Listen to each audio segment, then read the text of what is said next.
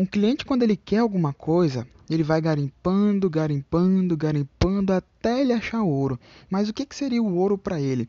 O ouro para ele é ele achar o melhor preço, o produto mais acessível. E se ele chegar até você, é porque ele ainda não encontrou. E é nesse momento que você tem que fazer com que ele enxergue que ele encontrou o que precisava.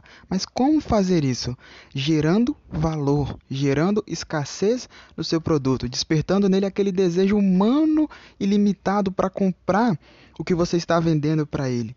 E então ele vai pedir a sua oferta ao invés de você pedir para ofertar para ele. E isso com certeza vai e tem que aumentar suas conversões.